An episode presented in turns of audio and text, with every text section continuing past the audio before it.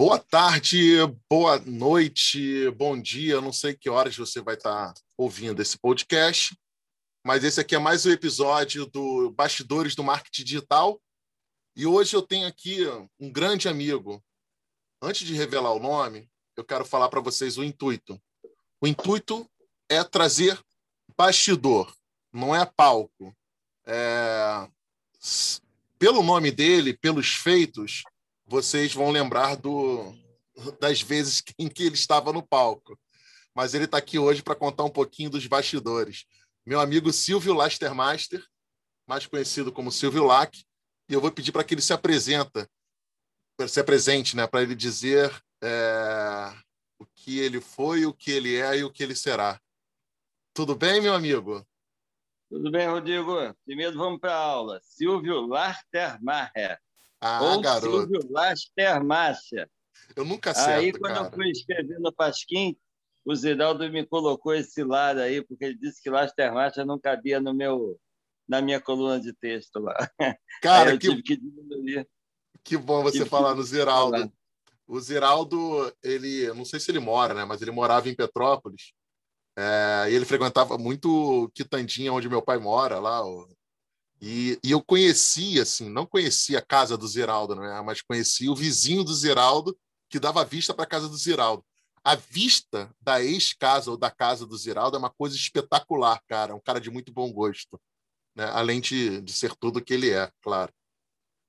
Não, e aí o, o engraçado é que eu acabei mudando para Silvio Lar, e depois, num determinado momento, eu falei assim: agora eu tenho que fazer o Silvio Lar, que não é o Silvio publicitário, ficar mais conhecido que o Silvio Lastermacha, né? Ah, Então, boa. hoje, se eu vou no Google, o Silvio Lastermacha tem 10 gatos pingados lá que falaram dele, e o Silvio Lar já dominou completamente a minha vida. Né? Já deixei de ser o, o Silvio Lastermacha para virar o Silvio Lar. Não, é- Antigamente, o publicitário não era o Lar. Aí depois embolou tudo, virou tudo Lar agora. Ah, boa. Eu lembro de você como Silvio lá. É... Claro, assim, eu era muito impactado por conta do mercado, né? Mas eu lembro mesmo quando você começou no Twitter, né? Lá, eu não lembro, é, assim, quer dizer, eu lembro, mas eu não sei direito como é que foi. Mas era meio que um jogo de futebol, um estádio de futebol, não era isso? Não, isso aí veio depois. Foi depois? Não, é que, na verdade, o que acontece? O Twitter virou essa, essa coisa feia né, agora, mas no começo ele era uma onda, porque ele era um lugar que a gente se divertia muito. É, a gente tinha acabado de lançar a revista M, revista M de merda, né? E aí a gente trouxe para o Twitter. Aí viemos para o Twitter e, e eu meio que fui um dos primeiros a começar a brincar de humor no Twitter, né? E aí a gente criou o primeiro coletivo de humor do Twitter, que foi o Nacombi. E o. Nacombi, muita gente que está escrevendo hoje, por tudo quanto é canto aí, surgiu pelo Nacombi, né? E foi um coletivo de humor que a gente inventou, eu e o Ulisses Matos, a gente inventou esse coletivo de humor. E aí muita gente entrou por ali, cara. Mó galera adorava a ideia de um dia poder participar da Kombi, né? E a Kombi, o que, que era? Era um programa no Twitter, coisa que hoje é inimaginável. Toda quinta-feira a gente pegava o dia inteiro de quinta-feira, escolhia um tema, escolhia cinco convidados e todo mundo ficava escrevendo porra, o dia inteiro é, frases de humor sobre aquele tema. É, e hoje vai contra todas as práticas né, do Twitter, você escreveu o dia inteiro sobre um assunto só.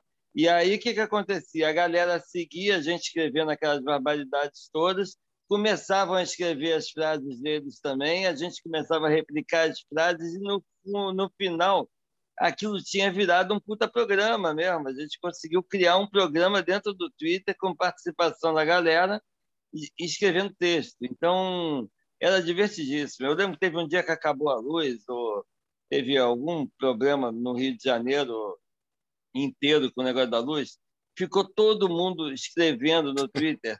A gente fez a Kombi da falta de luz e veio todo mundo junto. Então, é, é, era uma onda bacana o Twitter. Agora ficou meio, meio, meio mal. Meio não é Orkut. tão... Não, não que tudo a é gente tão fala bacana. hoje, né? Que era muito Orkut. E é, o Clubhouse, por exemplo, apareceu agora e a gente fala que ele virou Orkut. Mas, enfim, eu fiz isso de forma proposital, falar sobre o Twitter. É, você é muito meu amigo, você é meu irmão, né? a gente troca muito. É, então eu sei muito bem da sua história. Falar sobre sua história e pegar dos primórdios, né? É, não ia caber aqui. A gente ia ter que fazer três, quatro episódios, mas eu quero falar essencialmente da sua vida digital. Porque você é um cara que está sempre em transformação. Isso eu admiro muito. É, a gente vê alguns, desculpa a palavra, né? Mas dinossauros de pessoas que não se atualizaram, que estavam, eram puta criativos, uns caras fantásticos do off, e não conseguiram fazer essa transição. E, e você está sempre se reinventando. E, você, e aí a minha pergunta é: o, assim, o que te estimula? O que te estimula a essa transformação? O que faz com que você se reinvente todo dia e busque coisas novas e saber sobre isso ou saber sobre aquilo e, e se manter atualizado nesse mundo tão louco, tão mil por hora? Então, naquela época, o que me motivava era ser novo e a gente ser meio desbravador e estar tá inventando aquilo. E hoje o que me desmotiva é ver o que, que as coisas estão virando, né? E como é que elas estão sendo usadas para o mal e não para o bem. É lógico que em breve ela vai vir, vai voltar a ser usada de outra forma quando chegarem novos players, novos aplicativos, novas coisas que não sejam tão, tão dominantes assim.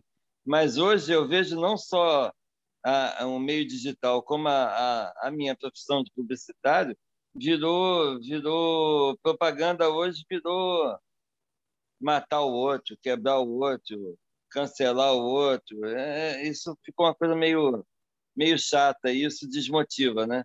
A minha motivação sempre foi pela criação, por criar algo novo, por trazer novidade, por reinventar. E o que a gente está vivendo hoje é uma das coisas mais horrorosas que eu acho que eu já passei na minha vida. Antigamente, tudo era criatividade. Hoje a criatividade foi embora e ela deu lugar a uma pós-verdade aí que é chata pra caramba, não, que pode não falar faz palavrão, tá? Pode falar palavrão, não tem ah, problema não. Ah, pode? Pode, pode sim. Fazer podcast, né, em vez do podcast. não, verdade. E, e, você, assim, falando do, de nicho, é, entrando no micro, você é um redator por essência, né? É, você dá os seus pitacos em design, conhece e tal, mas você é um redator por essência. Como é que você vê hoje essa questão dos gatilhos mentais e dessa nova profissão que, não, vou dizer que substitui né, o redator publicitário, mas que anda ali lado a lado com o redator publicitário, que é o copywriter? Então, copywriter para mim é um palavrão já. Você já começou a falar palavrão. O, o copyright é uma das coisas que eu tenho mais raiva, né? Porque, na verdade, ele tem todos os gatilhos, tem todas as coisinhas certinhas lá, mas ele vai perdendo a essência da criação. É, a gente mesmo uma vez estava comentando sobre a parada de texto, né? Que Isso. eu, com, com a minha vivência aqui, minha pouca vivência, eu não sou, eu não sou, na verdade, um estudioso digital, eu sou um estudioso de criação. Eu gosto de criar. Detesto seguir o que os outros criam, detesto seguir os gatilhos que todo mundo faz, apesar de saber que quando pegam um texto meu, acham os gatilhos todos sem eu nem saber que era para ter aqueles gatilhos. É por quê? Porque é pelo natural, né? Então, é, eu cheguei à conclusão de que o que vende é verdade. Eu quero, eu quero vender verdade. Eu estou de saco cheio, não é de fake news, nem nada disso, não. Estou de saco cheio de mentira, cara. A gente está tá vendo uma porção de gente que a gente conhece, que é canalha, filha da puta, escroto, se vendendo que nem bonzinho, aí tu olha para aquele maluco e fala assim, vem cá, ô imbecil, eu sei quem você é, eu sei o que, que você fez, não me vem com esse papo. E aí a gente virou um, um, um, um, um mundo esquisito, onde ninguém é nada daquilo que fala, onde ninguém é nada daquilo que escreve. Aí eu falei, porra, tudo que eu fizer vai ser baseado em escrever a verdade. E aí eu fui tentar fazer, eu tenho uma marca de roupa infantil que você conhece, que é a Deco Claire. Aí eu falei, pô, eu vou falar com o pai e com a mãe de um jeito que nenhuma marca falou até hoje. E, cara, estou falando altas verdades, discutindo com quem quer que seja, mas falando a verdade, e ninguém fala assim, pô, que barato, cara, saber que tem uma pessoa humana por trás de uma marca. Eu falei, pô, que legal, isso eu, isso eu gostei. Cada vez que eu consigo chegar é, nas pessoas entenderem quem é essa marca através de mim, que sou o dono da marca, é, é, é uma coisa tão, tão bacana que eu falei, vou levar isso para tudo. E, e visceral, é visceral, é visceral. Eu acompanho é, bem. Exato. Isso eu então, vejo que é visceral. Lembra que eu te falo assim, porra, Rodrigo, texto grande. Ele falou, cara, não faz texto grande. Eu falei, mas porra, é o que dá mais resultado na minha página, é o texto grande, tanto na minha página pessoal, quanto na página dos meus clientes da agência, quanto na página da minha própria empresa. Quando eu coloco um texto grande, vamos dizer, no Facebook, ele bomba. Quando eu coloco um texto de duas linhas, não acontece nada. Aí talvez saber escrever e saber fazer a pessoa se segurar ali naquele post um tempo pode ser um belo achado. E aí é que eu acho que existe uma diferença entre copyright, que você olha e você já sabe que aquilo ali é, um, é uma dinâmicazinha é, espertinha, mas que, que não tem criação, e um texto criativo que você vai pegando ele a cada linha, porque tem um joguinho de palavra, porque tem um, um raciocínio diferente, porque tem uma verdade, porque fala o coração, porque fala de uma forma diferente, né?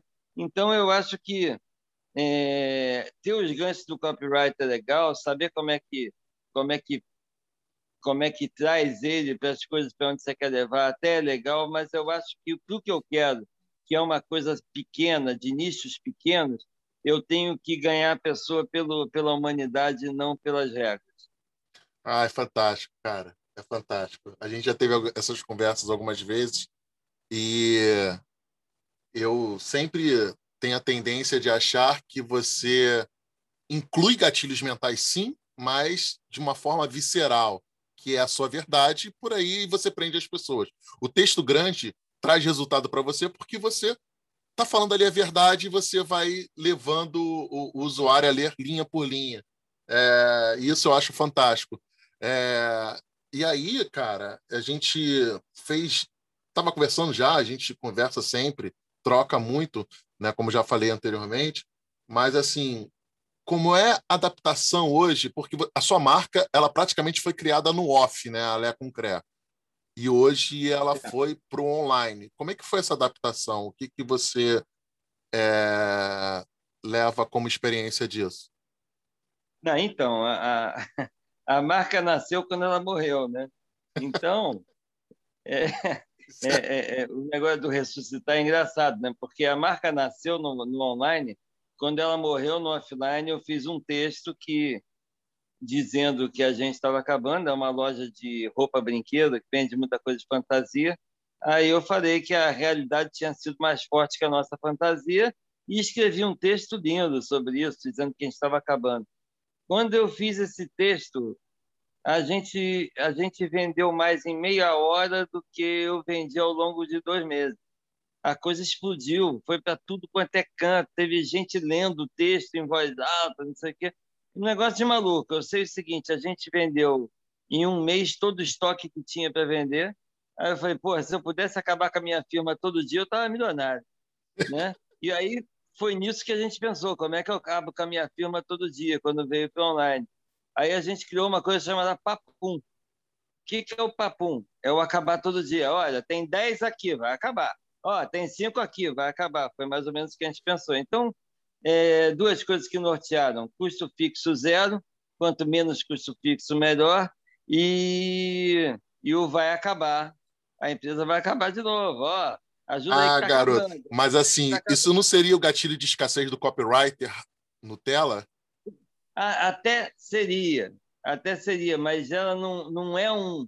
A partir do momento que eu deixei de ser uma Lé com e passei a ser o Papum, ele virou uma promoção, ele virou uma ideia de de e-commerce, que eu estou pensando para mais lá à frente, né? Ele virou uma ideia de e-commerce e não copyright. O copyright aí ficou pequeno. Boa, boa, boa, boa.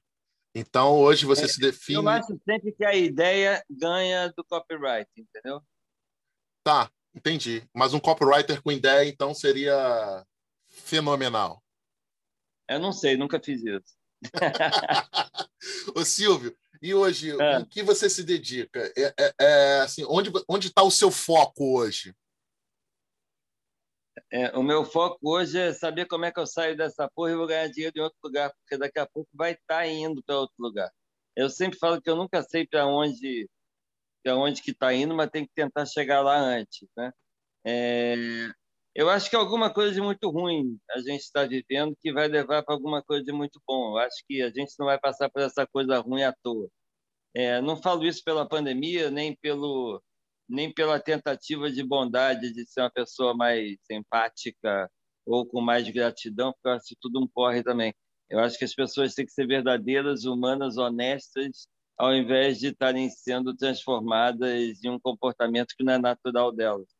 É, eu acho que disso tudo que a gente está vivendo, desse pandemônio, dessa pandemia, vai surgir algo novo é, de uma galera que está vendo a rede social indo para algum lugar esquisito que vai trazer algo novo. Eu acho que vai estar tá sempre vindo algo novo para a gente redescobrir, desbravar, recomeçar. E, e quanto à marca, é, a minha marca, né? eu tenho uma agência de mercado imobiliário que está indo super bem agora. Eu tenho uma marca de roupa infantil que está se segurando, porque eu sempre falo o seguinte: se não dá para planejar, melhor não fazer porra nenhuma, né? Vamos dizer, eu tenho uma. Eu estava lançando a moda praia. Ei, lança a moda praia. Veio a porra da pandemia, acabou o verão, né? Ninguém podia ir para praia, ninguém podia ir para piscina. Eu estava lotado de UV. Adianta planejar? Não, eu não ia planejar no verão lançar roupa inverno, né? Mas era o certo, porque o verão acabou, tá chegando inverno, não tem porra nenhuma, porque eu tô cheio de verão, entendeu? Então vou ter que ficar esperando é, não está dando para planejar. Aí a gente foi e fez roupa para vender para o Beach Park. Aí o Beach Park, porra, vai bombar. Chega lá, acaba, para a porra do Beach Park inteiro. Aí a gente foi fazer para colégio, colocamos para vender para colégio. Estamos vendendo roupão em quatro colégios lá em São Paulo. De repente, o colégio fecha.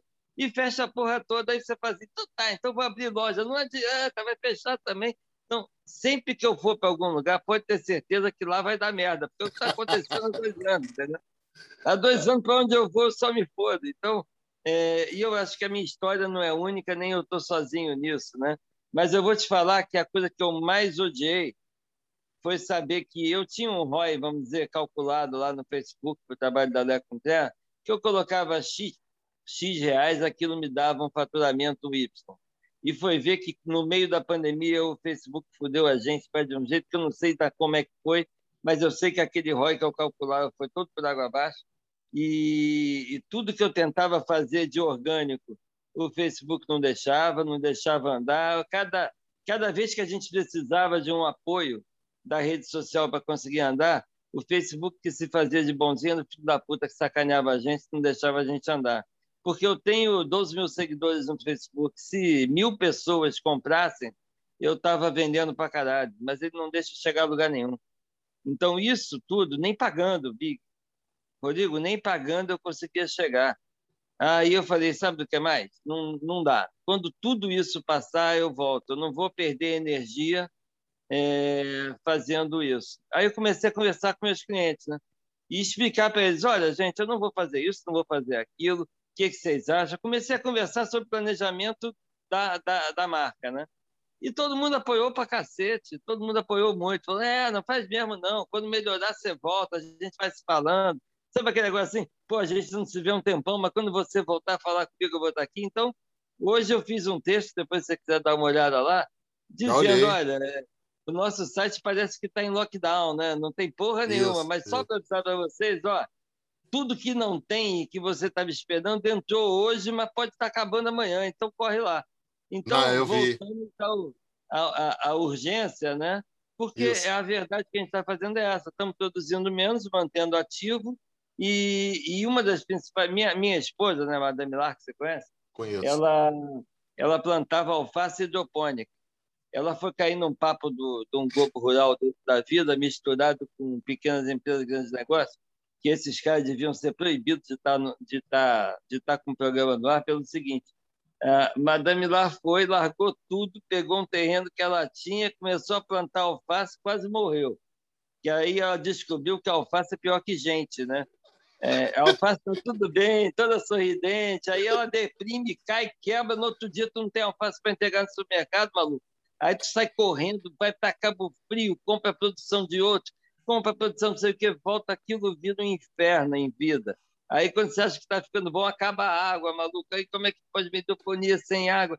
É um negócio de maluco. Então, é, tem que tomar muito cuidado com esse negócio de que está todo mundo se dando bem na internet, vendendo para cacete, não sei o que. Isso é uma mentirada do caramba. É verdade. É ainda mais para a galera pequena que não tem braço, e aí entra no negócio dos bastidores que a gente estava conversando, que não tem braço para fazer tanta coisa ao mesmo tempo agora. Então... Eu lembro que quando a gente fazia propaganda, a gente colocava um anúncio no Globo, né? Onde você trabalhava e a gente se conheceu. Não, trabalhava não, é... trabalho. Trabalho lá. É, onde você trabalha, exato. É... E, porra, aquilo dava um resultado fantástico, né? E, e continua dando, tá? Não, mas eu estou dizendo assim, era muito mais ah, simples. Ah, sim, sim, sim. É, você colocava um anúncio e esse anúncio dava resultado. Cara, para fazer a mesma coisa no Facebook da vida ou na, no digital, cara, é um trabalho insano, tem que ter muita gente. A galera pequena não consegue responder a isso. É, então... E aí fica assim, ah, não, mas eu coloquei uma fotinho lá no Instagram é. e estou vendendo muito. Mentira, um vai vender, 450 milhões não vão. É não, mas é, mas, é, mas é a realidade de cada um, né? Às vezes a pessoa está fazendo três vendas e para ela está ótimo. O grande problema que eu queria falar com você, já falei isso com você, mas eu repito, é, é não ter uma estratégia de omnichannel. Não dá para você ficar dependente único, exclusivamente de, do Facebook, do Instagram, do fulano digital, do ciclano digital. E, numa boa, o sucesso deixa rastro se a gente pegar lá os caras bem-sucedidos, então vamos supor, a Érico Rocha, né, aquele cara lá que fala sobre a fórmula do lançamento, que tem ganha milhões com isso e etc. Ele começou a diversificar canal. Então ele era dependente da entrega do Facebook, do Instagram e do YouTube e tal, e ele começou a ir para o Telegram, ele começou a ter mais resultados através de lista de e-mails do que isso, aquilo outro. Mas, claro, é óbvio que para uma pessoa que pequena, que não investe nisso, é algo inviável. Não adianta nada eu então, falar agora para você. É. Se você pega que, o, que, o, que, que quem levanta esse país são as pequenas e médias empresas, você pega uma pequena empresa que às vezes é o dono, às vezes é o dono e a mãe, às vezes é o dono e a mulher, às vezes é o Exato. dono e dois filhos, né? Essa galera não tem braço, maluco. Não, não tem, tem, braço. Não tem. E, e que eu falo sempre, às vezes eu dou dica nos meus stories, né? Do que está acontecendo com os algoritmos. Eu, eu, eu sou muito observador dos algoritmos e você sabe bem disso, né? A gente já teve alguns cases bem é, significativos por conta de observações do algoritmo. Os algoritmos hoje em dia, né, e aí, eles estão em constante evolução. Sempre foi isso. Né? Se você pegar o Google, a história do Google, o algoritmo vem evoluindo a cada ano, aí depois a cada mês, a cada semana, pequenas mudanças, pequenas alterações. É, exemplo né, que eu falei, o Reels do Instagram, ele entrega muito mais do que qualquer outro formato dentro do Instagram. Por quê? Porque ele quer validar aquele modelo, porque ele quer é, fazer com que aquilo seja um impacto no concorrente dele, que é o TikTok, por exemplo. Para não uhum. ficar atrás, o YouTube acabou de lançar um formato que ninguém sabe. Ninguém sabe, tá? É, se você estiver escutando esse, esse podcast hoje, é, tentar lançar ele hoje, você vai ver que é um formato chamado Shorts. Shorts, de curto. É S-O... É, não, S-H-O-R-T-S. É, então, se você hoje publica um vídeo no YouTube com menos de um minuto, até um minuto, e coloca lá na descrição, na headline, no título, shorts, uma hashtag shorts, o YouTube vai entender que é aquele formato que ele está lançando, que ele está validando, e vai entregar muito mais do que um vídeo normal. Então, hoje em dia, é observar o algoritmo, para onde o algoritmo está indo. Então, por que, que o YouTube está fazendo isso? Porque ele está fora do jogo. Ele está fora do jogo. Hoje, quem está dentro do jogo? TikTok, é, o Reels do, do, do, Instagram, tá todo mundo no jogo. YouTube tá fora, ele não quer ficar fora, então ele lançou isso. Mas antes dele colocar a, o bloco na rua, ele tá validando. Então, hoje, qual é a, a cultura do Vale do Silício? É testar. Então, vamos testar isso? Vamos. E aí, quando eles testam isso, eles estão abrindo a torneira. Então, é aproveitar e surfar onda. Eu, eu vejo canais, inclusive, eu vi agora um canal americano, é de um cantor americano. O cara, ele simplesmente criou um novo canal só para poder entregar shorts. Ele está entregando lá e entregando bem, um novo canal arrebentando. Então, assim, é observar para onde o algoritmo está indo. É, que nem e assim o marketing online, o marketing digital, é que eu falo, ele é só um meio. Ele não tem nada de diferente do marketing tradicional e do off. É você aproveitar o momento e surfar a onda. Então teve um momento, você lembra disso, quando surgiu o mobiliário urbano, todo mundo surfou aquela onda. Era caríssimo e todo mundo surfando. Você pagava no painel na Avenida das Américas 150 mil reais por quinzena. Uhum. Não é? E agora? Uhum. Aí agora não, porque veio a lei de não sei o que, a lei de não sei o que lá, proibindo isso, proibindo aquilo. Você já não tem tanta atratividade. Os canais ficaram restritos. Mas quem aproveitou aquela onda, aproveitou. Né?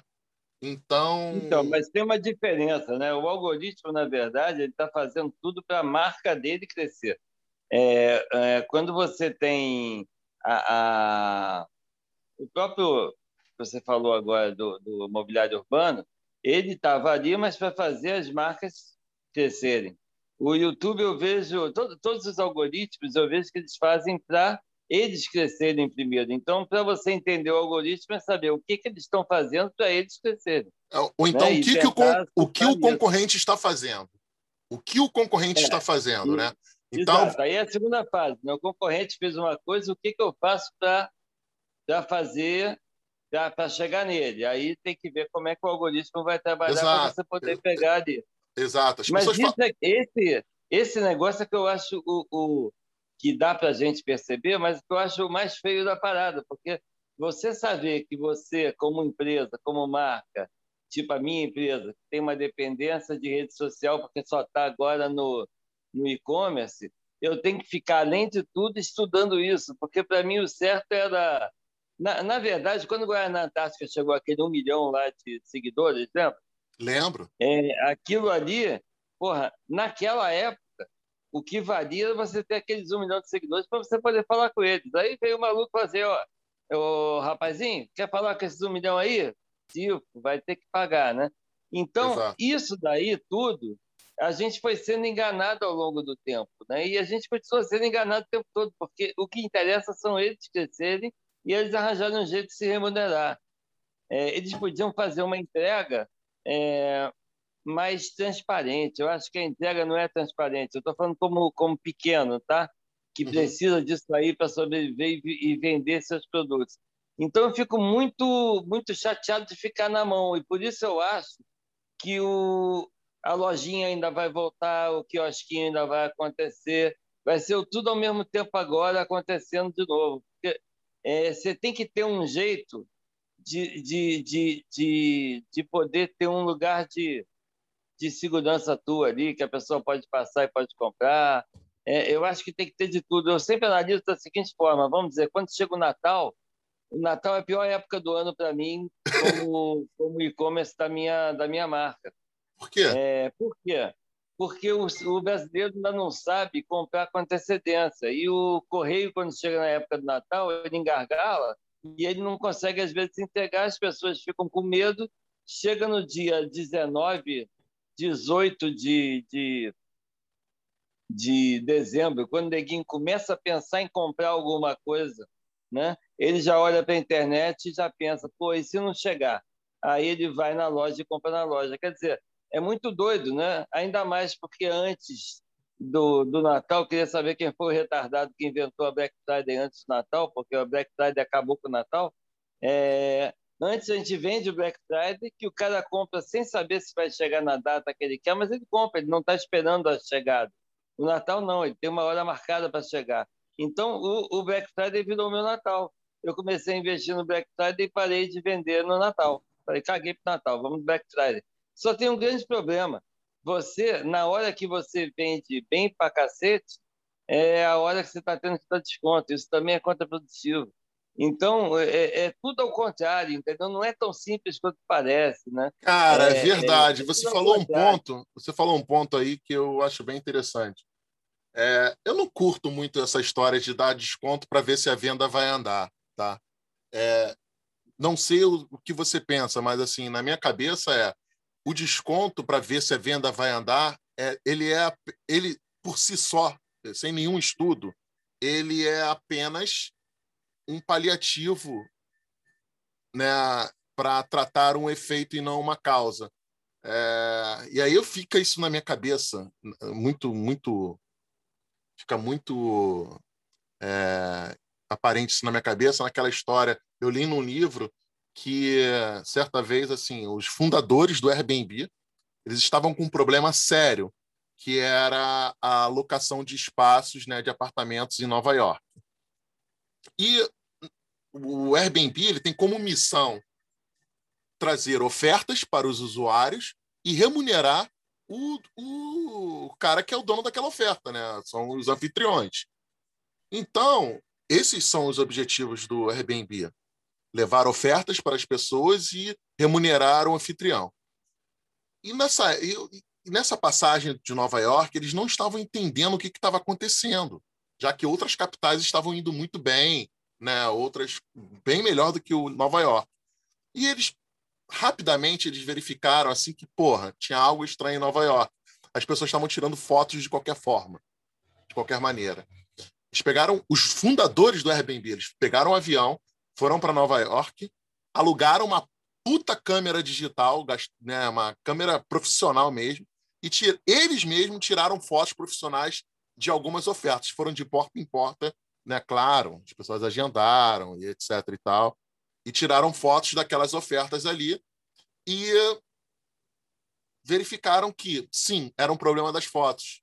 As fotos estavam é, é, ruins, estavam né, embaçadas e etc. E, pô, melhorou as fotos, melhorou a, a demanda, melhorou a, a, a oferta ali.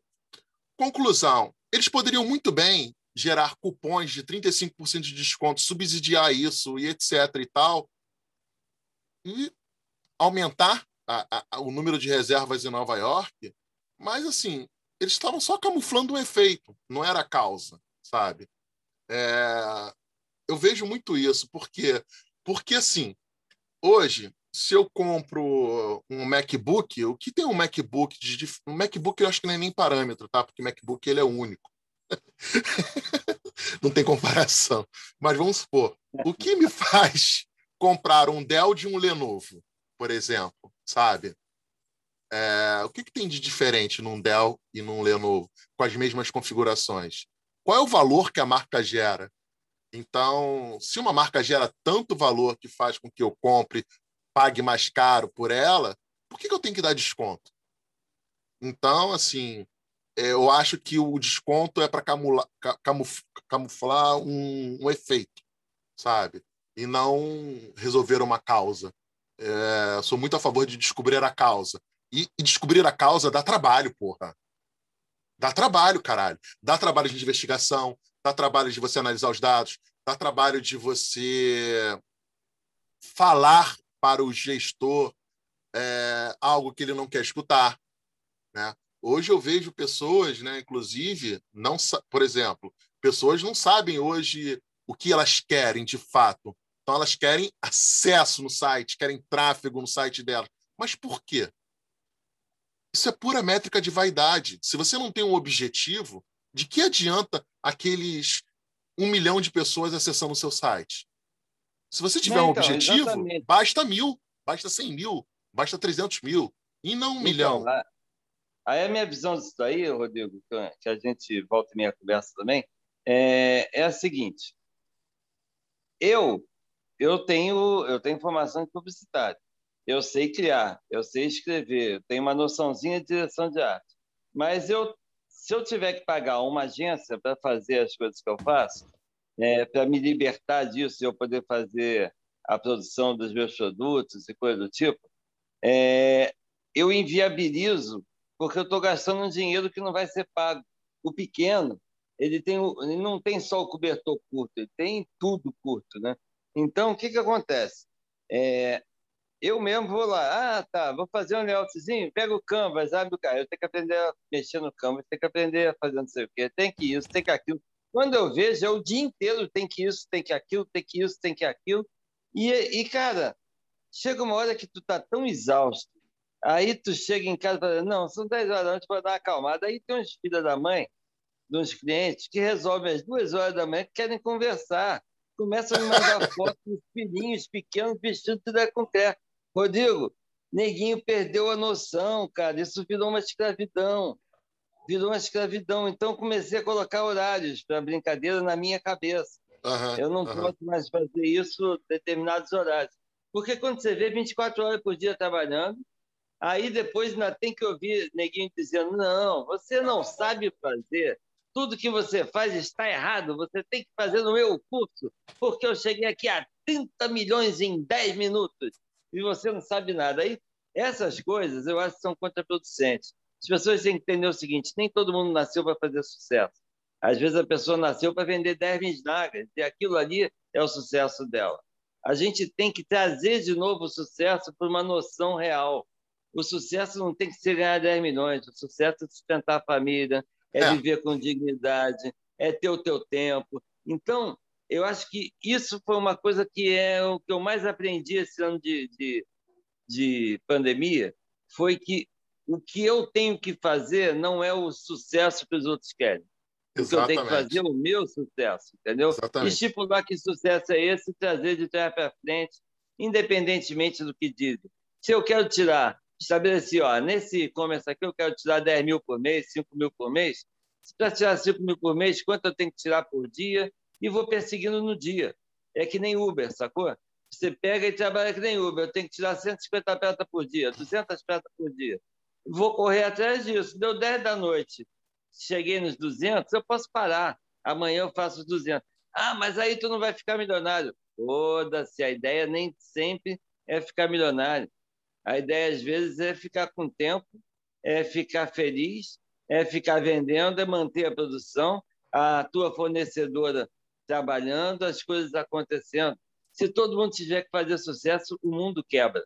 É impossível. Eu concordo com você, cara. Eu concordo muito com você.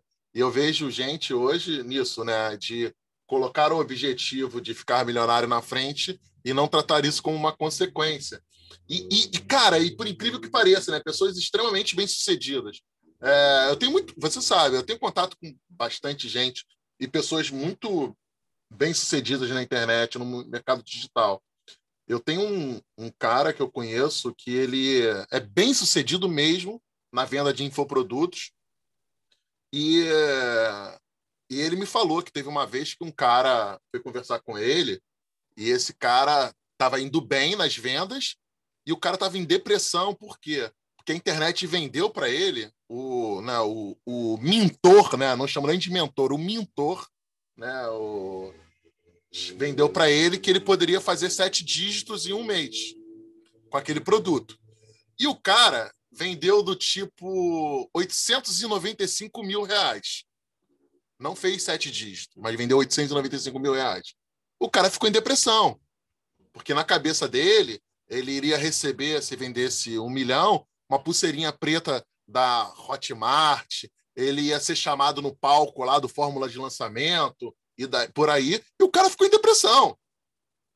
Porque ele queria, porque queria vender sete dígitos e não vendeu. Eu falei, cara, tá tudo errado. A sociedade está doente. A gente precisa fazer alguma coisa. A gente precisa contar as histórias dos bastidores. E é isso que eu tento fazer um pouco aqui. É contar um pouco dos bastidores. Nem tudo é palco.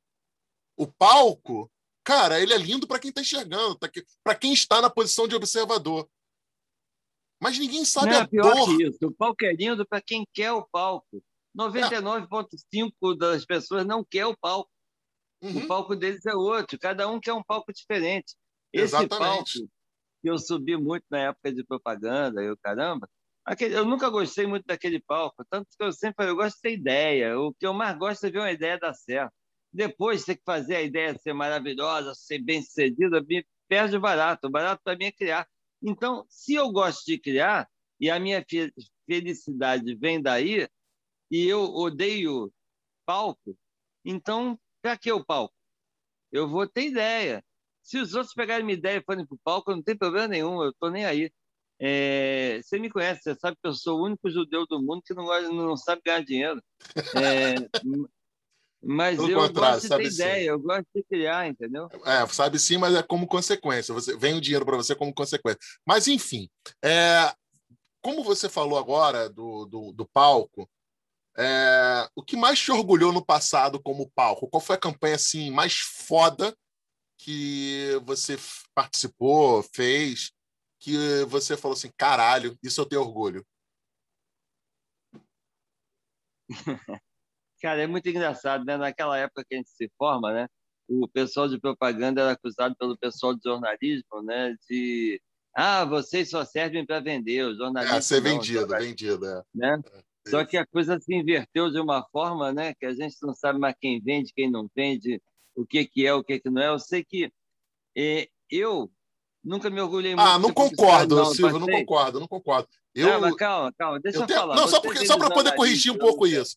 É, eu, eu, eu sou de publicidade comercial, mas assim, eu tenho amigos jornalistas, caras, que são muito, muito, muito, muito, muito, muito, muito fodas. E não se vendem, não, não tem essa, não, sabe? Não, eu não estou falando do, do unitário, eu estou falando do, do, do, do, do total.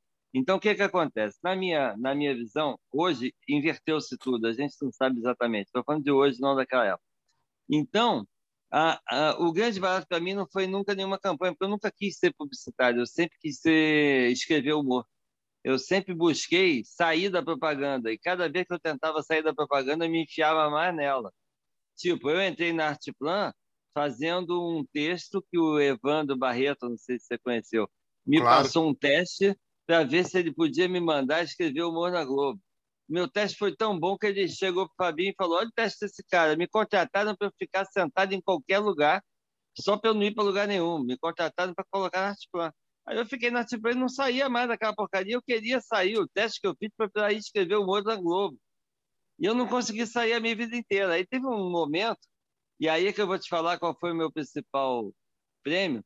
Foi quando eu mandei tudo para aquele canto e falei: quatro anos sabáticos. Pega esse dinheiro que nunca serviu para nada e vamos e vamos criar. Então meu principal prêmio em propaganda e aí eu eu chego aonde você não não deixou chegar é foi fazer uma revista desculpa, que não é desculpa. é propaganda, que é jornalismo. Então meu principal prêmio em propaganda foi fazer a revista M, foi fazer é, meu principal negócio de rádio foi ter feito a hora do blush. Tá? Exatamente, eu ia falar isso, eu ia falar isso, eu achava fantástico a hora do é, blush. É, e, e, e, meu principal prêmio de internet foi ter feito a, o Nacombi e, e ter feito o meu perfil de humor no Twitter. Quer dizer, o grande barato da propaganda para mim foi ter me dado a cabeça de criativo e não a cabeça de publicitário.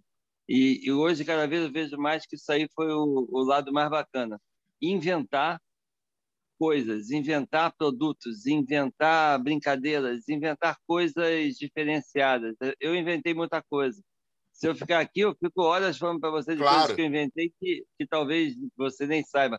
Mas o grande barato para mim não foram as campanhas, o grande barato para mim foram os produtos. Quanto mais eu puder inventar produto, mais feliz eu vou ser. E um dos produtos foi a Leco Crack, que é um grande barato. Eu adoro fazer coisa criativa para também para o lado infantil. Eu faço coisas obscenas, falo de Cara, obscenidade do humor e faço infantilidades na. Não, o, na, mais, na minha, mais fantástico, o mais fantástico da Lé Concré foi é, você brigava comigo quando eu chamava Lé Concré de fantasia e, não, e você brin... reclamava que não era fantasia e sim roupa brinquedo, que as crianças brincavam com a roupa. Aí eu, Isso. pô, sacaneando, né? A gente tomando vinho, eu falava, essa porra é fantasia, que não sei o que, não sei o que lá, e etc e tal. Um belo dia eu chego em casa e vejo a minha filha brincando no de princesa vestida de com a roupa da Léa Concré e contando histórias, escrevendo histórias, desenhando, né, e brincando com as bonecas, vestida de princesa. Ali eu eu cheguei e falei assim, caralho, o Silvio não está enxergando isso. E eu te liguei alucinado para te falar isso, e você falou assim: cara, eu te falo isso a vida inteira, você que não enxerga isso. Porra, o que está acontecendo, maluco? E aí. Não, então. E foi aí que eu entrei de cabeça. Daí. Não, e assim, e eu não entendia nada de e-commerce. E aí eu falei assim, cara, eu não vou te cobrar nada, eu não vou fazer nada, você sabe disso. É, eu quero entender de e-commerce, eu quero entender esse tipo de padrão. E quando eu comecei a verificar o engajamento da galera no Facebook, eu falei, gente, vocês não podem. Liguei para você e para a Andrea, né, para a Madame lá, falou: vocês não podem perder isso aqui de jeito nenhum. De jeito nenhum. Vocês construíram um muro gigante. É aquela estratégia do nós contra eles, né? Que o. Como é que é o nome daquele nosso amigo lá do PT, que era publicitário, João Santana, criou. Vocês criaram nós contra eles. Né? Vocês, vocês criaram um, um nicho, é a roupa brinquedo. E vários tentaram copiar e não foram bem sucedidos nisso. A gente sabe disso. Mas assim. Inclusive uma grande marca de fantasia. Claro, claro, né? E claro, é, não vale a pena aqui colocar. Mas assim, é, você falou que eu não deixei você falar sobre a revista M. Foi de, também de propósito que eu queria agora deixar para o final. Qual foi a capa que você falou assim, puta que o pariu, zerei a vida? Essa foi a capa da revista M. Eu Cara, acompanhei algumas. Mesmo sem te conhecer, né? eu vou te falar que a, a M é da única revista bimestral que sai uma vez por ano, né? Então... sei. E as reuniões eram no Jobi, né? Era no, no, as reuniões de pauta eram no Jobi, né? É, e todo mundo ia para se divertir, ninguém ganhava nada. A ideia era não ganhar nada mesmo. Mas a gente tinha muitas coisas para fazer que eram hilárias, né? Então, vamos dizer, a, a, a capa que a gente mais gostou, que eu mais gostei pelo menos, foi a primeira, que foi a do Clodovil. Ele tinha acabado de, de entrar para deputado, todo mundo tentando falar com ele, ele revoltado com todo mundo. Era a nossa primeira capa, a gente ligou para ele, o Ulisses falando com ele no telefone, aí falamos, não, porque nós somos uma revista que está começando, queria muito que fosse você, é uma revista M é, de merda, ele falou, M de merda? Eu quero ser o padrinho. Pronto, aí ali a gente, a gente começou a brincadeira.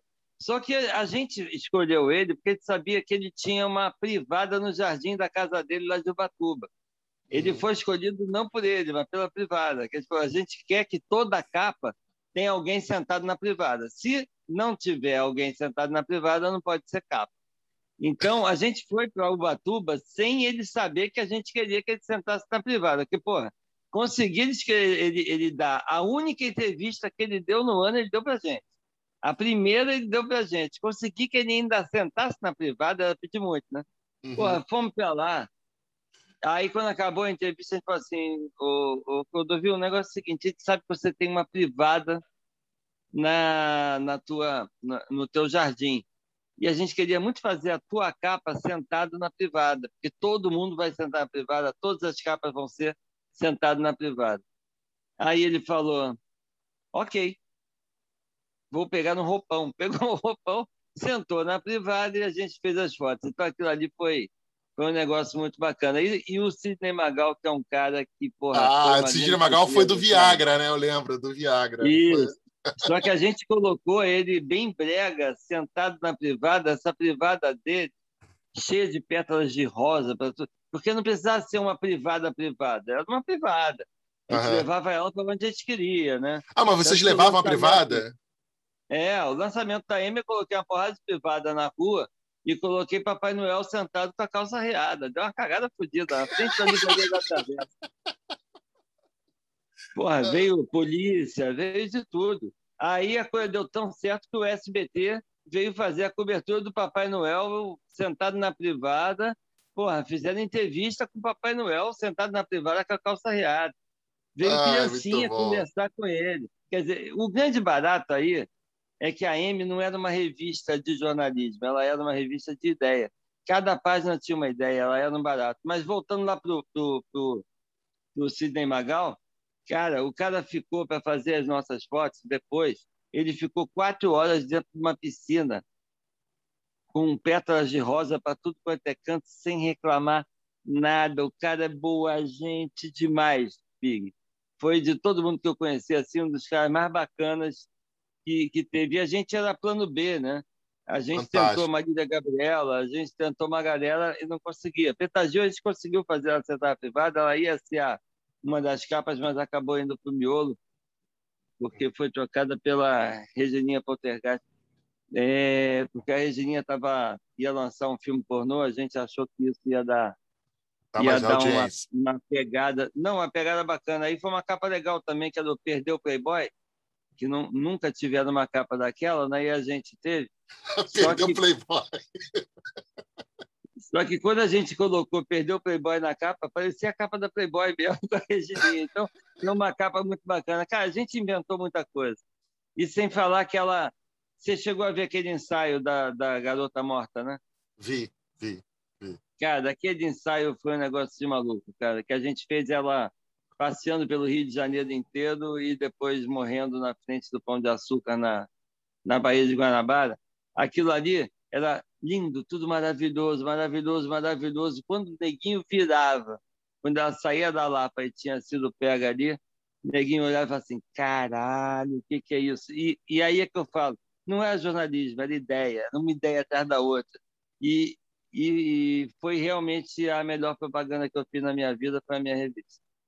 Ai, Silvio, não sei nem o que falar, cara. Muito obrigado aí por você participar disso, compartilhar um pouco da tua história. E, assim, a gente poderia estar aqui, a gente poderia, né, no mundo de hoje, abrir uma sala no Clubhouse e ficar falando lá durante cinco horas para quem quisesse ouvir. Mas, assim, muito obrigado mesmo. Eu te acho fantástico, você sabe disso. A gente tem uma admiração mútua, a gente troca bastante. Cara, obrigado, obrigado, obrigado, obrigado. Valeu mesmo. Rodrigo, o grande barato disso aí que você, enquanto eu estava falando aqui, eu estava pensando, é que a gente foi para uns 40 assuntos diferentes onde eu estou. Eu estou em tudo quanto é canto ao mesmo tempo agora. Isso é verdade. É verdade, né? verdade. Eu, eu, saí de um lado para o outro de, de, de impróprio para menores para impróprio para maiores, de uma hora para outra, numa boa. Eu Exatamente. acho que já né? Eu vendo apartamento aqui, vendo revista ali, vendo biquíni acolá. E, e o grande barato criando sempre para tudo isso. Então, é super divertido. Verdade. Isso é que vale. Verdade. Valeu, meu amigo. Tá? Obrigado Valeu, aí. Velho. A gente se fala. Um abração. Ok. Valeu, Valeu. Rodriguinho. Valeu. Até, cara. Tchau. Valeu, gente. Obrigado. Esse foi mais um episódio dos Bastidores do Marketing Digital. E como eu falo sempre, nem tudo é digital. Tudo começa no mundo off e depois se transforma. O marketing digital é só um meio. Ele não é tudo. Valeu, gente. Um abração.